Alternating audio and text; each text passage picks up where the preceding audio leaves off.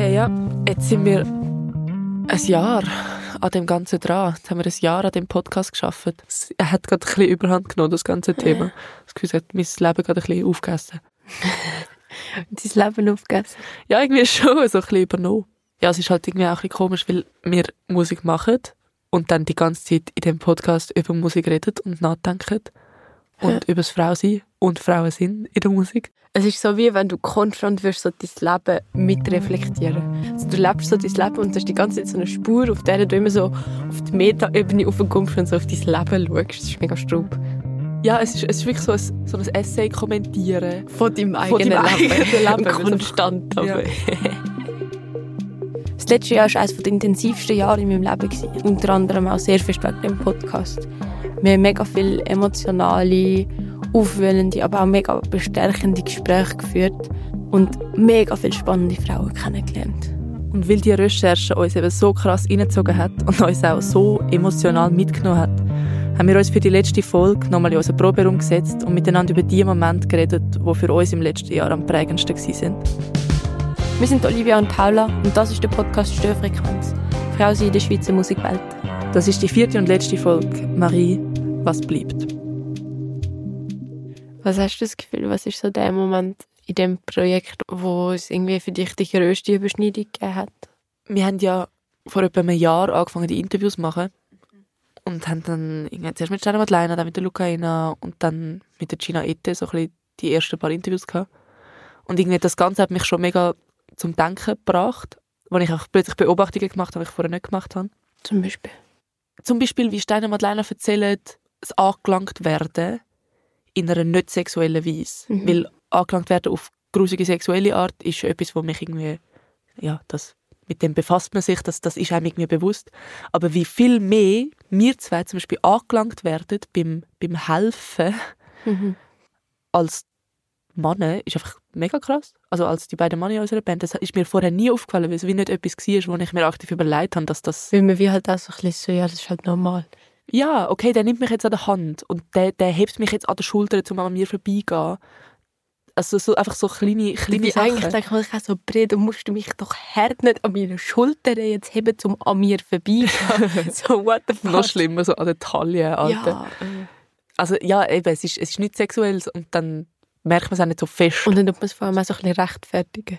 Also schon nur, dass du jetzt sagst, ja, es ist ja nichts Sexuelles und ja, dann ist ja, aber es ist ja eigentlich genau, also ist eigentlich genau das Gleiche irgendwie. Voll.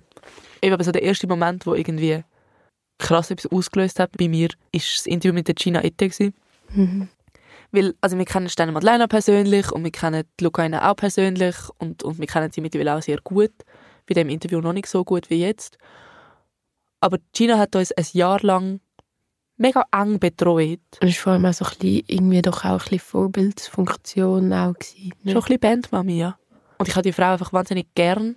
Und durch das ist das Interview irgendwie total, also es ist mega persönlich gewesen und sehr nah, obwohl Gina wahnsinnig analytisch redet. Mhm. Gina sieht sehr viel aus einer Metaebene und sieht sehr viel systemische Zusammenhänge.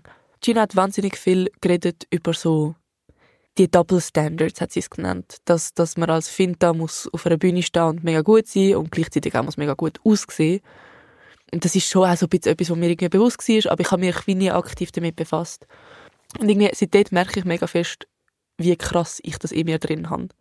Wenn ich die Double Standards irgendwie auch total aufgenommen habe in mich und, und das immer mit mir mitnehme. Also ich bin wirklich, ich bin gestern an einem Konzert in Zürich und es ist eine mega coole Band von irgendwie, kann ich sechs oder sieben Fintas auf der Bühne stehen. Und ich schaue so fest drauf, wie sie aussehen. Und ich schaue so fest drauf, wie sie sich bewegen, wie sie sich angezogen haben für das Konzert. Und ich judge es ehrlich gesagt auch. Also ich mache mir auch Gedanken, die ich selber unschön finde, wenn ich dann wieder darüber nachdenke. Dass andere das auch nachher über dich denken. Das sowieso. Aber ich finde es auch unschön, dass ich das... Dass du überhaupt so denkst. Dass ich das auch jemand antrage, dass ich mir sage, so, oh ja... Also es das Gedanken wie so, ja, schon nur irgendwie, keine Ahnung, das Outfit gefällt mir nicht. Erstens hat es nichts mit der Musik zu tun und es wird dann halt auch so Gedanken, wo ich irgendwie bin, ja, irgendwie, es, es steht ihr nicht oder, oder wo, wo nichts damit zu tun haben, dass sie gerade einfach auf der Bühne steht und Musik macht. Und wo du so vielleicht bei einem Mann nicht direkt hättest. Wo ich bei einem Mann mir nie würde überlegen also ich schaue die Hose von einem Mann, wenn er auf der Bühne steht, nicht an und denke, mm, ist jetzt ein bisschen dumm von dir, dass du diese Hosen angelegt hast. In denen siehst du irgendwie pummeliger aus, als du bist. So, what the fuck? ich Gedanken, wieso mache ich mir die? Und dann verschrecke ich so fest, dass ich das, dass ich das einfach so habe. Dass ich das einfach irgendwie so gelernt habe und einfach mitnehme und durch das irgendwie das Ganze so fest reproduziere. Und das macht mir auch mega Angst, weil so, ich meine, wenn ich das habe und ich mache mir, ich befasse mich extrem fest mit dem Thema und ich habe eigentlich auch das Gefühl, ich bin relativ weit in dem Thema und ich habe trotzdem so gemeine Gedanken gegenüber Fintas. Was denken dann Leute, wenn sie mich auf der Bühne sehen? Vor allem dann auch Leute, die sich irgendwie weniger mit dem Thema befassen. Ja, und in dem Innen hat es halt auch wie so ein bisschen ausgelöst, dass ich einerseits eben gemerkt habe, wie ich über andere Leute nachdenke, aber irgendwie auch, wie ich über mich nachdenke, im Kontext vom auf der Bühne stehen und im Kontext vom vom Frausein auf einer Bühne. Hat sich dort etwas verändert seit Anfang Podcast? Ich fühle mich sehr häufig nicht wohl damit, wie ich aussehe. In meinem täglichen Leben. Und das ist natürlich in der Extremform, wenn man auf einer Bühne steht und es schauen einem irgendwie mehrere hundert Leute an und du bist dich irgendwie am Bewegen und du, du, du willst auch gar nicht darüber nachdenken, wie du aussiehst. Das heißt, du kannst dich wie auch nicht groß in Szene setzen. Du bist ja damit beschäftigt, zu singen und irgendwie so all die Sachen im Kopf zu behalten, die du musst machen musst. Mega fest. Das ist etwas, was mir wahnsinnig viel Energie nimmt. Dass ich weiß, dass ich jederzeit auf der Bühne angeschaut wird und auch verurteilt wird. Und es ist etwas, was mir wahnsinnig viel Energie nimmt, dass ich weiß, dass ich gefüttert wird und dass die Fotos nachher auf Social Media landet. Und es ist etwas, was mir wahnsinnig viel Energie nimmt.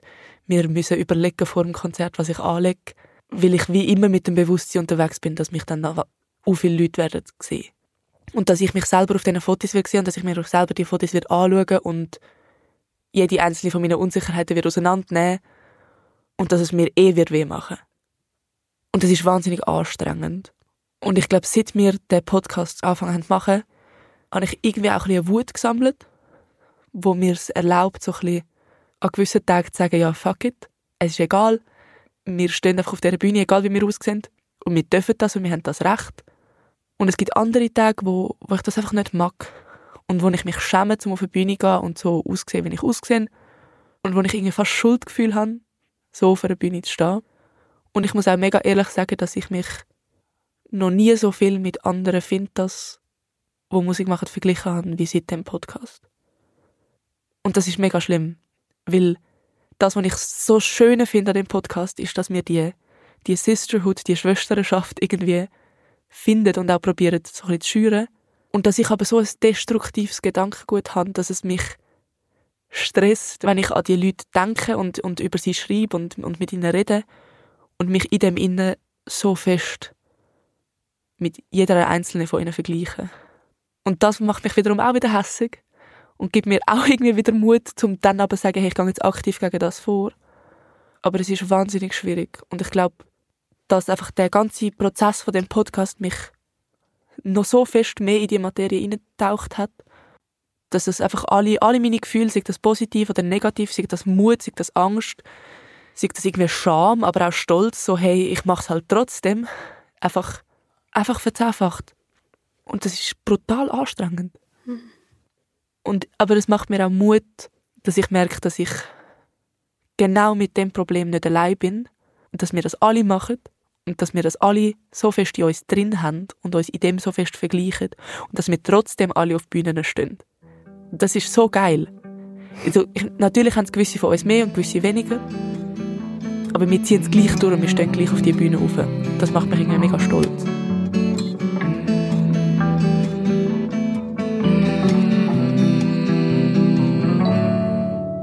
Zum Beispiel, was mich mega beschäftigt hat im China-Interview, ist so, dass wie sie auf die Frau als Sängerin schaut und wie sie so das Bild gezeichnet hat von der Sängerin, die einfach vorne steht und singt und nichts kann musikalisch und einfach keine Musikerin ist, sondern eben nur Sängerin. Und so ein schön ausgesehen. Und so ein schön ausgesehen worden, voll. Ich meine schon nur, dass irgendwie in jedem Satz, wo es um Sängerin und Instrumentalistin gegangen ist, ist hat Gina zum Beispiel auch nicht gesagt Sängerin und Instrumentalistin, sondern Sänger und Sängerin und Musikerin. Ja. Und nur Sängerin oder Musikerin. Ja. Das habe ich auch noch krass gefunden.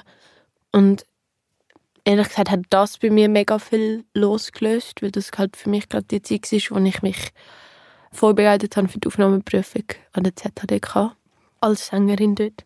Und dort schon mega krass war, dass in dem Vorkurs, wo ich war, alle Frauen, die dort waren, außer jemand, sind alle Sängerinnen und sonst alle Instrumentalisten, außer halt eben jemand, sind Männer gewesen. Und das ist so, so eine Bestätigung von dem Gefühl, und ich dort schon die ganze, wo ich dort schon von dem Podcast hatte. Und dann hat es wie mir wie so eine Trotzreaktion ausgelöst von, äh, ich will das Klischee nicht bestätigen, ich will das nicht sein und das bin ich auch nicht, weil ich bin auch nicht nur eine Sängerin, die vorne steht und nichts macht, sondern ich, ich bin, ich mache irgendwie Musik. Und dann habe ich irgendwie mega mit meiner Gesangslehrerin dort, also wo sie mich eigentlich jetzt auf die Prüfung vorbereitet, einfach mega viel mit ihr über das geredet. Ich bin wirklich so, gewesen, so hey, ich will das gar nicht, ich will gar nicht mehr Musik machen, ich kann das gar nicht mehr. Hey, dann mache ich lieber gar keine Musik mehr und schmeiß alles über den Haufen und gehe sicher nicht studieren. Und es hat dann mega viel Gespräch und mega viel Zeit und auch so Gedankenarbeit von mir gebraucht, um wie verstehen, dass ich auch beides sein kann und dass ich wie auch kann eigentlich das machen, was ich schon immer gemacht habe. Und zwar dort stehen und das Instrument spielen und dazu singen. Und dass ich trotzdem irgendwie dann noch Sängerin auch bin. Ja, und dass du, auch wenn du einfach singst, Musikerin bist. Es war so frustrierend, gewesen, wenn du so dort bist und das Gefühl hast, auch von den anderen Studierenden oder von Jungstudierenden, sagt man dem, also die, die so Vollkurs machen, wenn du auch von denen irgendwie nicht mal böswillig, aber einfach immer so ein bisschen so vom Gefühl her mitbekommst, so, wow, die sind gerade überrascht, dass ich einen Akkord auf dem Klavier spielen kann. Oder dass ich da irgendwie jetzt gerade Musiktheorie mehr check als die anderen. Und das, wenn so irgendein Dude, irgend so Gitarristen-Dude das halt checkt, dann ist es so irgendwie normal. Und wenn ich als Sängerin jetzt das schneller verstehe als andere, dann ist das so, wow, noch krass.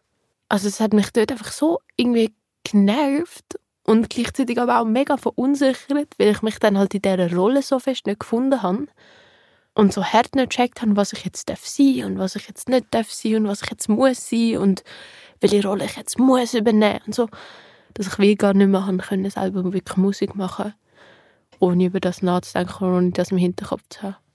Weil solange mir irgendwie nicht bewusst war, dass das systemisch war, sprich so, so ja, es bin einfach ich und ich mache das jetzt einfach so.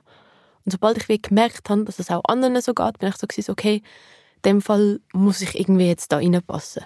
Und das ist eigentlich so ein doofer Kurzschluss von mir, wo ich nachher wieder mega mühsam haben müssen zurückarbeiten und wieder wie, zum wieder wie auf den Anfangspunkt kommen, wo ich am Anfang bin, wo mega viel Energie gekostet hat. Sobald wir können mit dem Podcast auch nur eine Frau oder eine Finta-Person oder ein Mädchen dazu motivieren, zu sagen, komm, fuck it, ich mache einfach mein Ding und ich ziehe das jetzt einfach durch und es ist mir egal, was die anderen davon denken. Oder auch findet, hey, ich unterstütze meine Kollegin, meine Freundin, was auch immer jetzt dabei, das zu machen, was sie will. Und schon 100% dahinter. Ich glaube, dann habe ich für mich eigentlich schon das erreicht, was ich mit dem Podcast haben will erreichen. Marie, du bist traurig. Um also nochmal auf unsere Anfangsfrage zurückzukommen. Ja, unser Leben als Musikerinnen wird ziemlich sicher weiterhin so aussehen. Es wird viele anstrengende Diskussionen geben, wo wir uns dafür werden rechtfertigen müssen, wieso wir da sind, das machen und genau den Raum einnehmen. Wir werden uns wahrscheinlich auch immer mehr müssen beweisen als die Männer in unserer Band. Und gleich machen wir Musik, weil es uns erfüllt und uns mega Freude macht. Und auch wenn es amig für mich anstrengend ist, gibt es mir eine riesige Kraft, mit euch zusammen Musik zu machen und mit den Leuten, die an unseren Konzerten sind, zusammen zu unserer Musik können tanzen Und für mich ist die Musik auch einfach der Ort, wo ich alle, alle meine Gefühle verarbeiten kann und irgendwie Sachen ausdrücken kann, wo ich sonst kein Wort dafür finde. Und natürlich auch einfach, um mal meinen Kopf frei zu bekommen, wenn irgendwie alles einfach zu viel wird. Und ich glaube, darum machen wir Musik. Eigentlich ist doch das, was du vorhin gesagt hast, schon allein genug Grund, um einfach weitermachen und gleich Musik machen. Weil so, je mehr Fintas in dieser Szene sind, desto besser wird es für uns alle, desto stärker werden wir. Und hoffentlich müssen junge Fintas dann bald nicht mehr so kämpfen, um einfach können Musik machen Wir haben alle Frauen, die wir damit geredet haben, gefragt, was sie jungen Fintas würden auf den Weg mitgeben und was ihnen Hoffnung gibt. Darum würden wir ihnen für den Schluss gerne noch ein Wort übergeben. Wenn auch ihr uns eure Geschichten erzählen wollt, dann freuen wir uns, wenn ihr euch bei uns meldet. Das könnt ihr mega gerne machen über Instagram, Steffen Podcast.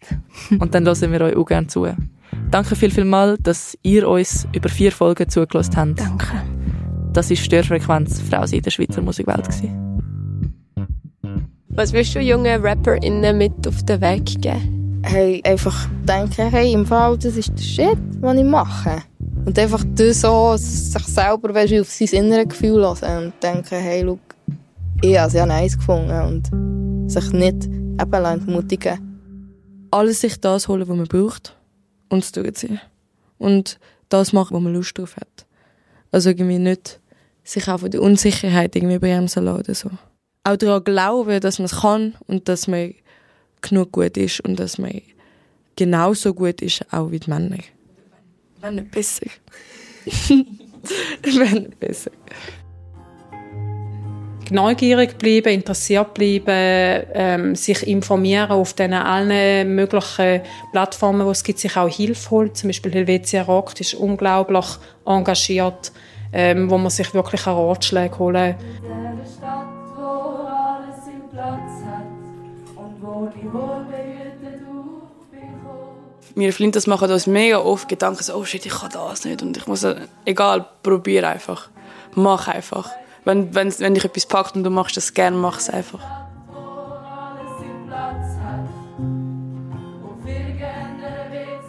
Ich würde allen mitgeben, dass sie, solange ihr wollt, das weitermachen und andere unterstützen, die auch die gleichen Steine in den Weg gelegt bekommen oder auch andere Steine in den Weg gelegt bekommen auf dem Weg. Und dass man vielleicht auch offen bleibt und weiterlernt, weil ich habe das Gefühl, ich kann jetzt schon recht viel von euch lernen. Ihr seid jetzt nur, ich gar nicht, neun oder zehn Jahre jünger. Und für euch sind schon mega viele Sachen anders und ich finde es mega wichtig, dass wir das so weitertragen, dass wir vielleicht in 30 Jahren mega schöne, diverse Musikszenen haben, wo alle Geschlechter und alle Menschen von allen Hautfarben und anderen diskriminierten Aspekten im Leben Platz haben. Es wird besser aufs Alter. Macht euch keine Sorgen. Also es wird nicht einfacher, aber es wird leichter. Zumindest wünsche ich euch das allen. Was gibt dir Hoffnung? Unsere Bubble. Also, und ich sage Bubble, weil es eben wahrscheinlich eine, eine kleine Blase ist. Und ich hoffe, dass die noch mehr wächst. Und dass jeder Backlash, den wir erleben und, und Anfeindungen nur ein Ausdruck davon sind, dass es am Wachsen ist. Das ist meine Hoffnung. Also es ist doch schon mal mega cool, dass zwei Finterpersonen ein Interview machen mit mir zu dem Thema. Also ihr macht euch Gedanken über das Thema, es interessiert euch und ähm, ihr steckt Elan drin. Und das gibt mir Hoffnung, dass es immer mehr, mehr kommt, immer mehr Finterpersonen am Lichtpult, an den Videokameras und überall.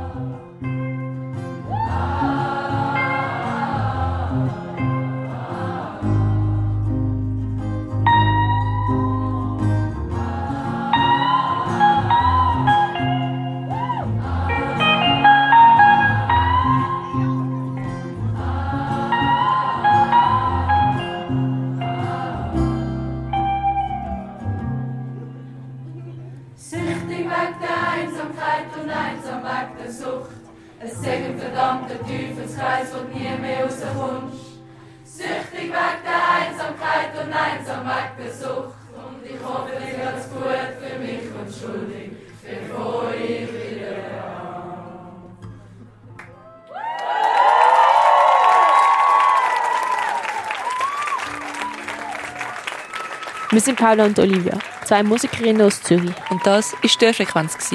ein Watson-Podcast produziert von Elephant Stories. Recherche, Moderation und Skript Paula Scharr und Olivia Merz. Skript, Produktion und Schnitt Franziska Engelhardt. Projektleitung und Redaktion Charlotte Teile. Mix und Mastering Christina Baron. Key-Visual Anna Zalle. Mitarbeit Claudia Bucher.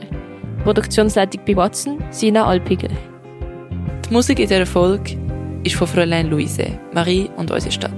Finanziell unterstützt wurde ist der Podcast von Pro Helvetia, der Gasanelli Vogelstiftung, der Fondation Suiza und der Stiftung für Frauenarbeit. Hören könnt ihr Störfrequenz auf watson.ch und überall dort, wo ihr eure Podcasts hört. Eine Produktion von Elephant Stories 2023.